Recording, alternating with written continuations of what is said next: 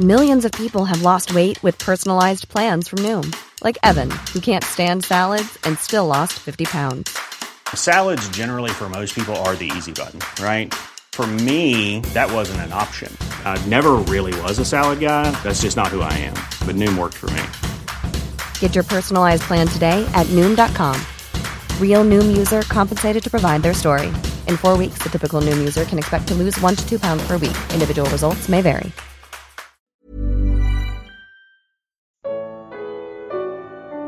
Poderia alguma coisa acontecer fora do que Deus determinou?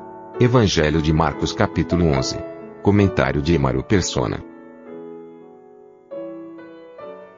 Aqui está um que é onipotente, onisciente, criador de todas as coisas, que sabe exatamente o momento que cada coisa deve acontecer, ele que tem tempo nas suas mãos, ele que tem a história toda nas suas mãos, aquele que sustenta todas as coisas com a força do seu poder, aquele que criou esse jumentinho que sabia exatamente onde ele estaria naquele momento, porque naquele dia ele tinha que entrar em Jerusalém para cumprir a profecia que dizia que ele entraria lá para uh, e seria aclamado.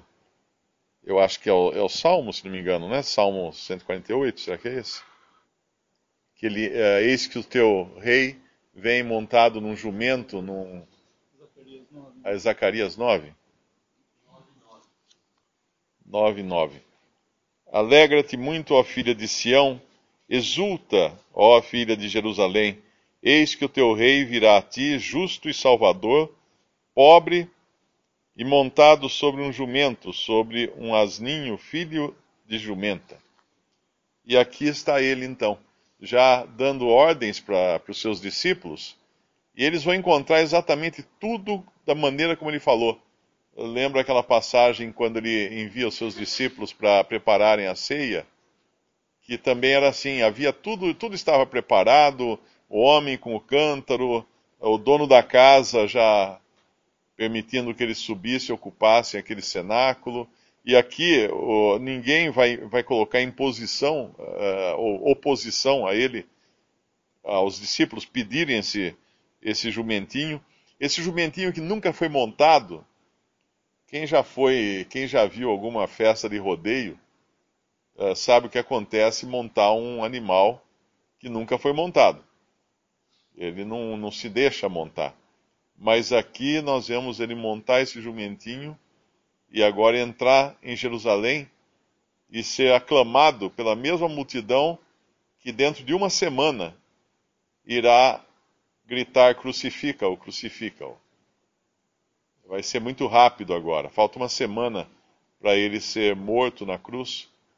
E ele aqui é aclamado como o rei de Israel, como o libertador de Israel.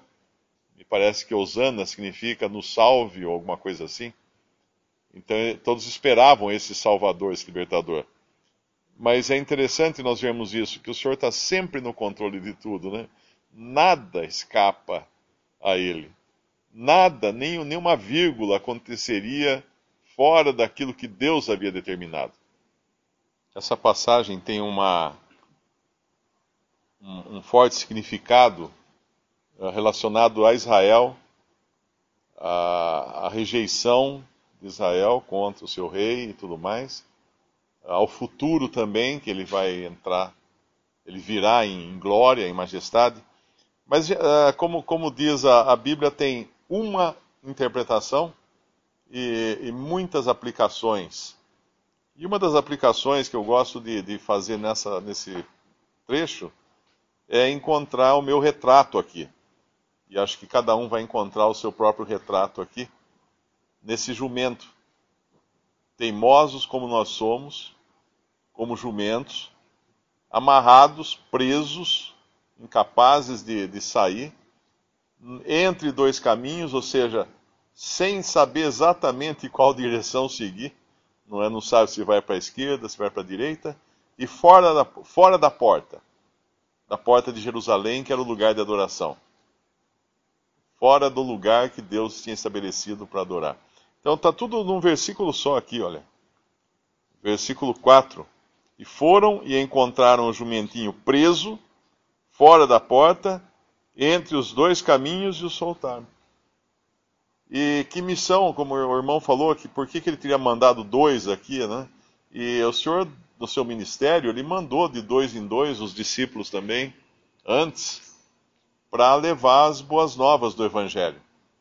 E ele manda dois também, que é um testemunho perfeito, para anunciar as boas novas. E todos nós aqui um dia ouvimos esse evangelho, não diretamente da boca do Senhor, nem da boca de anjos, mas de servos que ele enviou, que cruzaram o nosso caminho, e através da mensagem do evangelho, nós que estávamos teimosos como jumentos, presos entre dois caminhos, sem saber para que lado ir, fora do cenário, do, do lugar de adoração a Deus, e aí fomos libertos.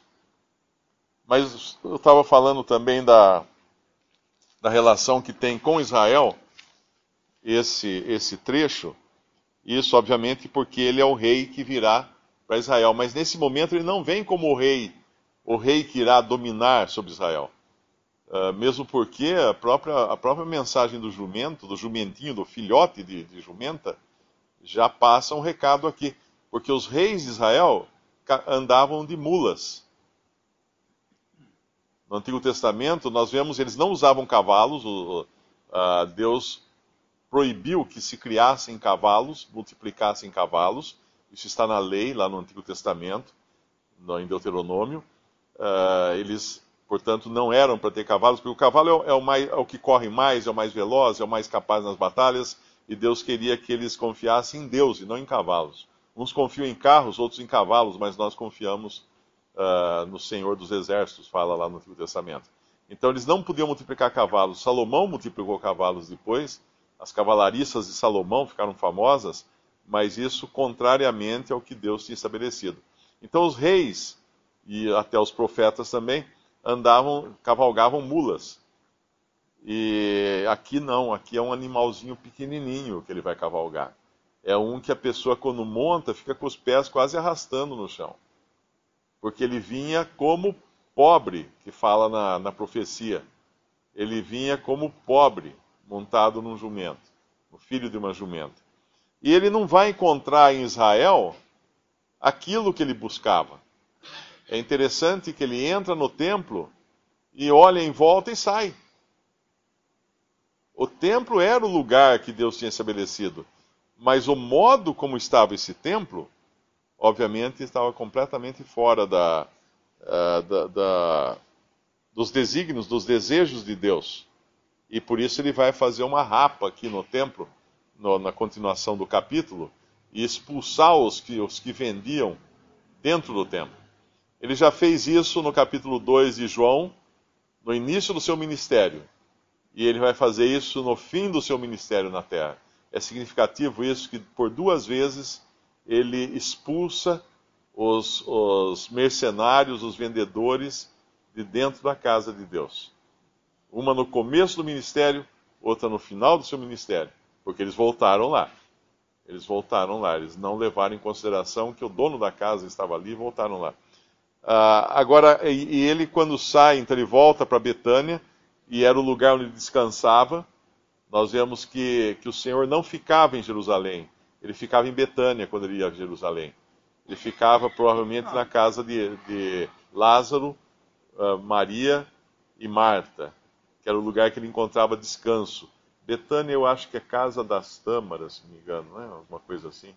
O nome significa casa de tâmaras.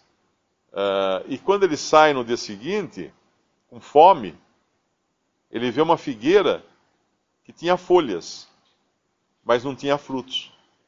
Essa figueira é uma figura de Israel como nação que não tinha frutos para Deus.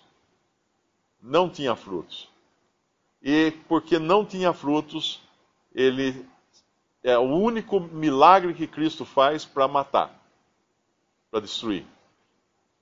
Todos os outros são para dar vida, para curar, para fazer algum benefício, para alimentar. Aqui ele faz um milagre que é para matar. Ele faz a figueira secar. Até as raízes fala. Por quê? Porque ela não tinha fruto. Israel não tinha fruto e hoje Israel está seco. Quem buscar fruto em Israel hoje vai, não vai encontrar nada, vai encontrar um pau seco até as raízes.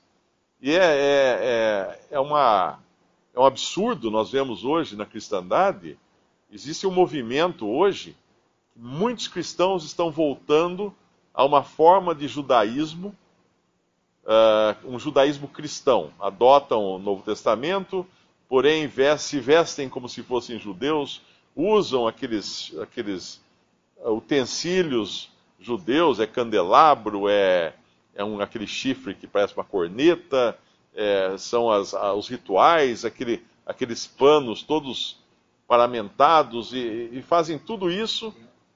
É, constrói templo, vai buscar pedra em Israel para construir templo na, no Brasil, em São Paulo. Então fazem, fazem coisas assim, um absurdo. Uh, uh, Israel está seco. Não tem nada lá. Não tem nada.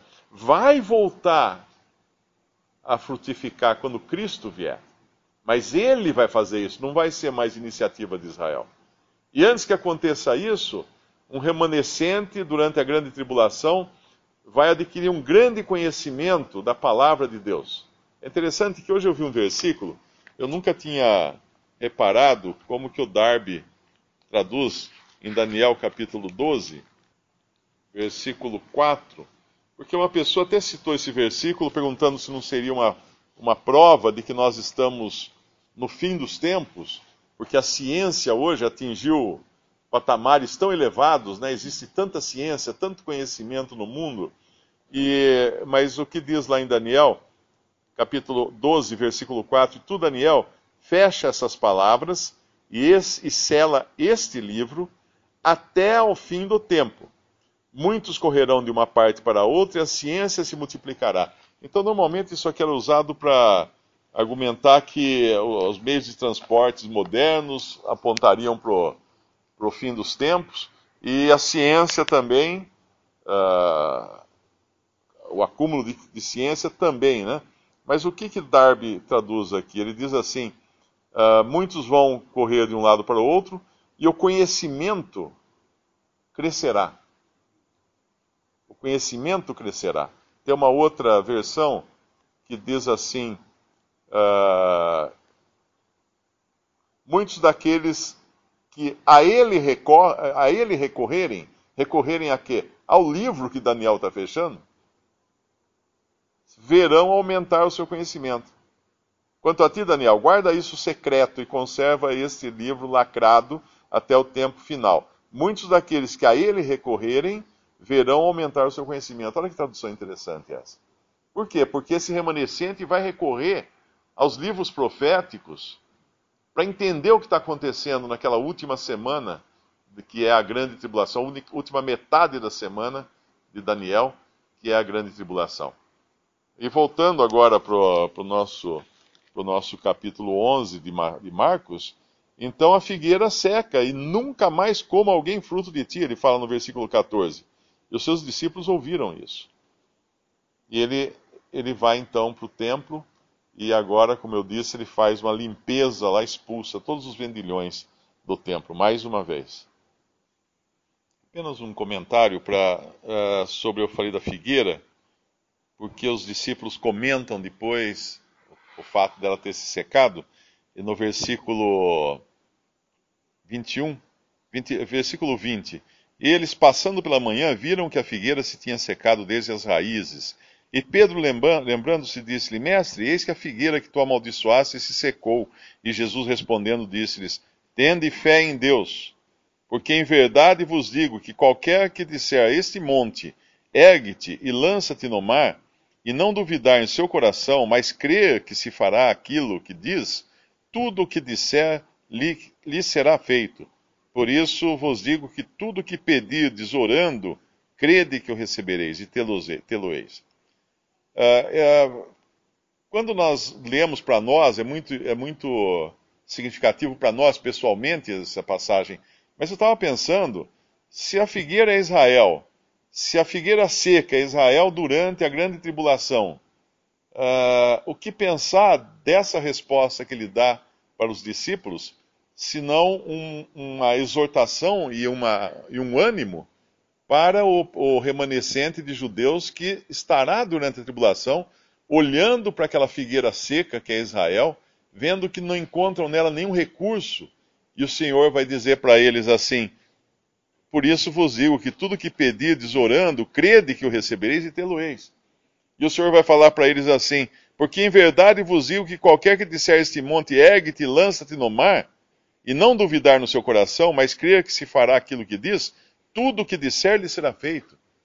E aquele pequeno remanescente fiel durante a grande tribulação efetivamente vai orar para que os montes das dificuldades da, que, que, estarão sobre eles ou, ou barrando o caminho deles se mova. E Deus vai mover. E Deus vai mover. Quando Cristo vier, ele vai mover todos os empecilhos, todas as montanhas uh, diante das quais aquele remanescente irá orar. Então faz muito sentido quando nós integramos a, a coisa toda relacionada a Israel e lembrando sempre que esses discípulos aqui, eles não são igreja. Eles estão aqui como uma figura do remanescente que vai se converter durante os tempos de tribulação, na última semana do capítulo 9 da profecia de Daniel.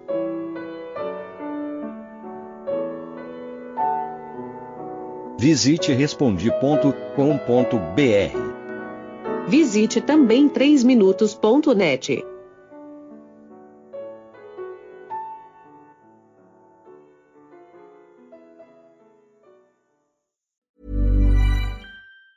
Hey, it's Danny Pellegrino from Everything Iconic. Ready to upgrade your style game without blowing your budget?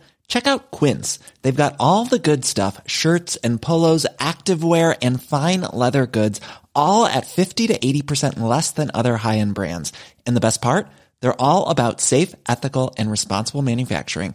Get that luxury vibe without the luxury price tag. Hit up quince.com slash upgrade for free shipping and 365 day returns on your next order. That's quince.com slash upgrade.